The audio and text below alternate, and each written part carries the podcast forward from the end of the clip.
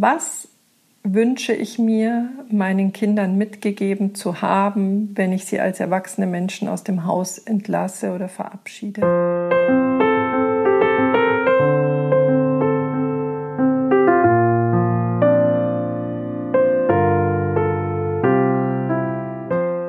Ein Kind zu haben bedeutet immer auch ein Stück seines Herzens außerhalb zu tragen.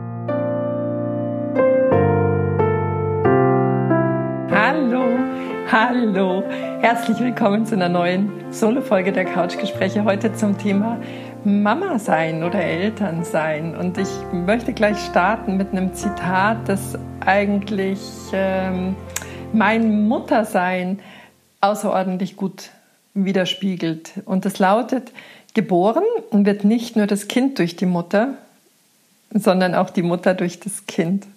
Und das war tatsächlich die allererste Erfahrung eigentlich schon mit, mit Beginn der Schwangerschaft von meinem Ältesten, dass ich das Gefühl hatte, Hossa, der Weg zu mir, der nimmt gerade extrem an Fahrt auf.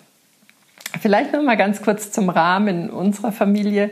Ähm, ich habe ja drei Kinder, die sind äh, inzwischen 24, 23 und 14. Im Alltag leben wir hier zu dritt zusammen. Die beiden Älteren, die sind zum Studium schon vor Jahren ausgezogen. Aber jetzt kam dieses Jahr im Frühjahr ja Corona. Und mit Corona kamen die beiden Älteren aus ihren WG-Zimmern, aus äh, den Teilen Deutschlands, in denen sie sich gerade aufgehalten haben, zurück ins Familienzuhause. Meine Tochter hat noch ihren Freund mitgebracht und so dass wir während der Quarantänezeit oder eigentlich sogar, ich glaube, letzten Endes waren es drei Monate, wieder ein Familienleben zu dritt zu, äh, zu sechs zu Hause hatten anstatt zu siebt und damit meine Mutterrolle nochmal extrem ja, Raum gewonnen hat. Also äh, klar, wie viele von uns vielleicht ging es dir auch so, hat Corona bei mir beruflich erstmal einen ganz tiefen Einschnitt verursacht und auf der anderen Seite natürlich die Familiensituation äh, außerordentlich an Gewicht und an Raum wieder gewonnen. Sodass das ein Thema ist, mit dem ich mich dieses Jahr äh, nochmal sehr, sehr intensiv auseinandersetze setzen darf, in den letzten Monaten auch noch mal sehr intensiv auseinandergesetzt habe. Und wie vielleicht kennst du das auch, wie das dann ganz oft passiert, äh, wenn ich mit so einem Thema schwanger gehe, kommt es auch verstärkt von außen an mich herangetragen. Und ich hatte dann einige Klienten, Klientinnen, die mit dem Thema Muttersein äh, zu mir kamen, aber auch im Freundeskreis haben wir einige Gespräche gehabt, Themen, die plötzlich so aufbrechen und die irgendwo einen genaueren Blick haben wollten. Und genau das ist der Grund, warum ich diese Folge heute hier mit dir teilen möchte. Äh, wenn ich auf mich selber zurückblicke, als junge Frau, ich war 27 bei der Geburt meines ersten Kindes, ich glaube 27 war ich ja. Ich habe ein sehr, sehr starkes Sicherheitsbedürfnis gehabt. Ich weiß nicht, ob du das auch kennst, dass äh, man viele Erziehungsratgeber liest, dass man sich unfassbar viele Bücher kauft und ja, Fachleute zu Rate zieht, um nach Möglichkeit die allerbeste Methode zu finden, um diesen kleinen Menschen bestmöglichst ja, das bestmögliche Umfeld bieten zu können, die bestmöglichsten Bedingungen bieten zu können. Für mich war das damals nicht erkennbar, dass es alles daraus rührt, dass ich eigentlich in mir selbst gar nicht so viel Sicherheit oder so ein natürliches Vertrauen hatte, wie ich als Mutter, wie, wie die Werte von mir als Mutter sind oder was ich auch meinem Kind fürs Leben gerne mitgeben möchte. Ich war da nicht so sehr in mir zu Hause, habe da eben kein natürliches Selbstwertgefühl gehabt und so war es dann auch nicht weiter verwunderlich, dass da äh, einige, einige Wundepunkte aufgebrochen sind und ähm, ja, viele, viele meiner Themen einfach durch meine Kinder wirklich sichtbar gemacht wurden. Und spannenderweise hat jedes der drei so ein ganz eigenes Feld für Entwicklung in mir aufgemacht.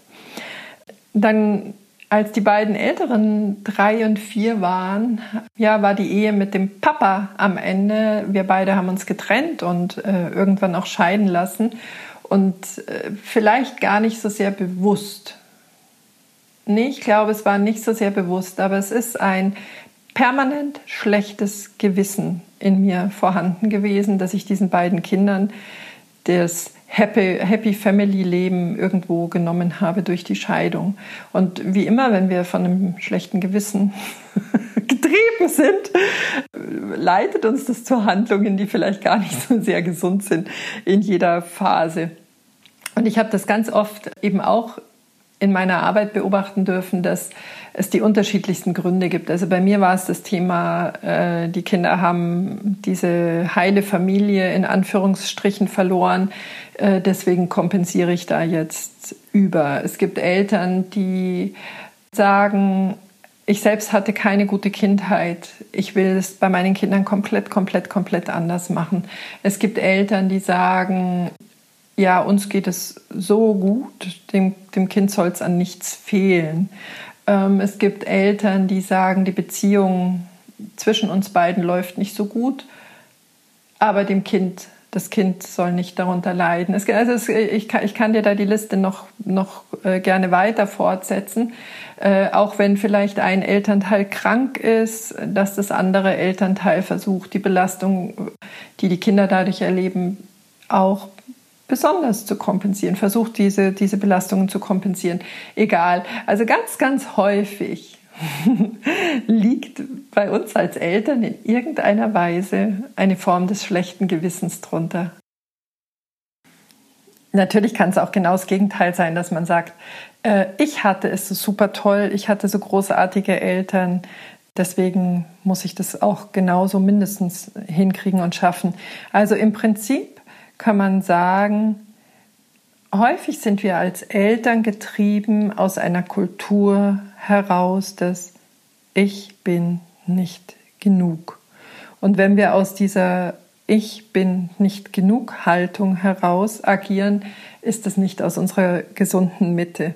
Aber lass uns mal gucken. Ich habe, wie ich ja schon gesagt habe, ich habe dann für mich so ein bisschen Struktur reingebracht und das erste, was ich vielleicht nochmal anführen möchte, das erste, die erste Erkenntnis, die ich hatte, war, der Mensch ist das einzige Lebewesen, das von sich eine schlechte Meinung hat. Also der erste Schritt war aufzuspüren, warum ich glaube, dass ich überperformen muss als Mama. Woher kommt es? Und ist es wirklich, wirklich wahr? Also ich habe mich auf die Suche begeben nach dem Ursprung meines schlechten Gewissens, mein, dem Ursprung dass ich muss es besser machen, ich bin nicht gut genug, habe das identifiziert, was schon mal der erste wesentliche, der erste wesentliche ja, Erkenntnisfaktor war, zu, herauszufinden, was mich so treibt. Das zweite war, Grenzen sind Liebe. Ich habe ein Gespräch mit einer Couchgesprächspartnerin gehabt, die wurde, äh, ist mit, mit 68er Eltern aufgewachsen und sie hat gesagt, es ist in ihrem Leben ein permanenter Zustand der Unsicherheit, der Verunsicherung, der Angst da gewesen weil es keinen klar abgesteckten Rahmen gab. Und sie selbst macht es bei ihrer Tochter anders.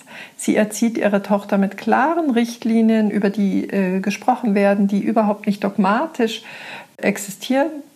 Da gibt es einen ganz intensiven Austausch, aber es gibt einen Rahmen, einen Rahmen, der Orientierung schaffen soll. Und ich halte das auch für eine ganz wertvolle Hilfe, die Frage ist, wie du den Rahmen steckst und wie das für, für dich und deine Familie passt. Aber es ist einfach ein Boden, der Sicherheit verschafft. Und das Dritte, das war eigentlich so der komplexeste Schritt, den ich gegangen bin.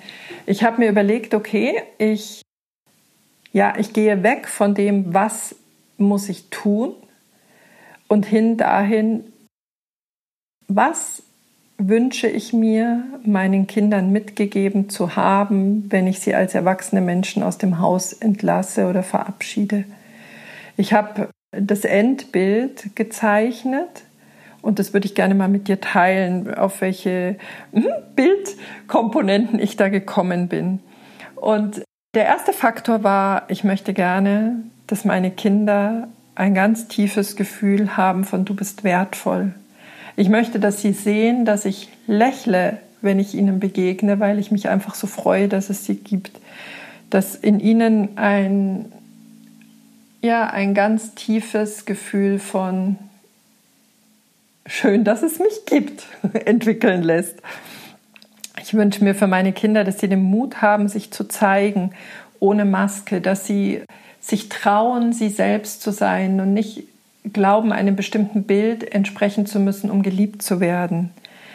Ich möchte für meine Kinder, dass sie ein tiefes Mitgefühl für sich selbst empfinden können und genauso für andere. Auf diese Weise wird es möglich sein, dass sie Grenzen für sich selbst wahren können, aber auch die Grenzen anderer respektieren. Und das ist ein Feld, in dem wir, in dem ich auch ganz oft, in das ich auch ganz oft in meiner Arbeit eintauche. Wir neigen als Eltern gerne dazu, alle Formen von negativer Erfahrung von unseren Kindern abzuhalten. Wir neigen dazu, ihnen alle Steine aus dem Weg räumen zu wollen, damit sie es leicht haben, damit es ein, ein schönes Leben ist. Aber als ich diesen Punkt für mich definiert habe, Mitgefühl für sich selbst und Mitgefühl für andere, ist mir klar geworden, sie können nur Menschen mit einem tiefen Gefühl für sich selbst und für andere sein, wenn sie Erfahrungen gemacht haben, wenn sie wissen, wie sich anfühlt, wenn man ähm, eine schmerzhafte Erfahrung macht, wenn sie wissen, wie sich anfühlt, wenn sie mal in eine Sackgasse laufen, wenn sie wissen, wie sich anfühlt, äh, zutiefst traurig zu sein, weil man abgelehnt wurde. Also dieses, diese Neigung, dass wir es für unsere Kinder besonders leicht und besonders geschmeidig machen wollen, besonders unanstrengend, habe ich als kontraproduktiv zur Entwicklung von Mitgefühl für mich entschieden oder wir für uns entschieden. Ich wollte als weiteres dass sie eine Freude und eine Leichtigkeit am Leben empfinden, dass man seriöse Situationen, schwerwiegende Situationen, herausfordernde Situationen nicht vermeiden kann im Leben, ist, es gehört dazu, es ist, äh, das ist Teil des Lebens. Aber ich möchte, dass man auch diese schwerwiegenden Situationen mit einer gewissen Zuversicht, Leichtigkeit und mit einem ganz großen Vertrauen antreten kann. Das war ein Wunsch. Hm. Ich habe des Weiteren dann definiert, das beste, die beste Form der Erziehung ist Vorleben und ich lebe ihnen vor, mit ganzem Herzen ich zu sein, um ihnen den Raum zu öffnen, dass sie mit ganzem Herzen sie selbst sein dürfen. Sie sehen eine starke Mami, sie sehen eine Mama, die Fehler macht, die sich entschuldigt, sie sehen eine Mama, die ähm, unsicher ist, die euphorisch ist. Ich wollte ihnen gerne eine Palette an Gefühlen zeigen, immer im Austausch miteinander, aber um damit den Raum zu öffnen, sich selbst zu erlauben, ich, ich zu sein. Ja? Ein weiterer Punkt, der mir ganz wichtig war, dass ich als Mama mein Kind sehe. Ich möchte dich, mein Kind, sehen und nicht meine Vorstellung von mir über dich. Ich möchte dich sehen und nicht meine Vorstellung, die ich von dir habe. Das ist auch so eine, so eine Situation, die eigentlich zum ersten Punkt gut passt. Wenn man sich selbst auf die Schliche kommt, merkt man auch, wenn das Kind Dinge übernehmen muss, ja. Also ihr kennt das sicherlich alle, wenn Eltern vielleicht selbst einen akademischen Abschluss haben, dass sie das von ihren Kindern erwarten oder aber auch genau umgedreht, dass man bestimmte Wege für sein Kind erwartet, aus, aus dem eigenen Weg heraus und aus, aus einer eigenen Bedürftigkeit vom eigenen Weg heraus. Genau. Aber der allergrößte Punkt, den ich auf dieser Liste dann gesetzt habe, den allergrößte, der, der, der allerschwerwiegendste Punkt ist, ich wünsche mir für meine Kinder, dass sie das Gefühl haben, zutiefst liebenswert zu sein und auch sich selbst lieben zu können. Weil ich denke, das ist der Ursprung für gesunde Beziehungen mit anderen Menschen, wenn du aus dir selbst heraus eine Quelle hast und nicht andere Menschen die Verantwortung dafür übergibst, dass du dich voll und ganz fühlst. Genau, das waren so diese Punkte. Ich habe für mich gerade, während ich das gesprochen habe, entschieden, ich werde daraus mal eine, ein Dokument in irgendeiner Form machen. Ich hoffe, dass das dann schon fertig ist. Ich werde das vielleicht auch noch mal als Blogbeitrag schreiben, weil es auch noch ein bisschen leichter nachzuvollziehen ist, wenn ich das schriftlich mache, damit du, damit du das nochmal nachlesen kannst oder einfach vielleicht auch strukturiert davor findest. Aber so mein persönliches Mami-Manifest werde ich dir auf alle Fälle nochmal erstellen. Du musst immer auf meiner Webseite gucken. Da wirst du das dann bestimmt irgendwie finden. Ich hoffe, dass ich das dann auch gleich zeitgleich alles äh, nach außen gebe. Ja, das waren die ersten drei Punkte. Und der, der letzte Punkt, das ist tatsächlich auch ein großer Challenge-Punkt für mich, ist, eine glückliche Mutter ist für die Kinder lehrreicher als 100 Lehrbücher über Erziehung.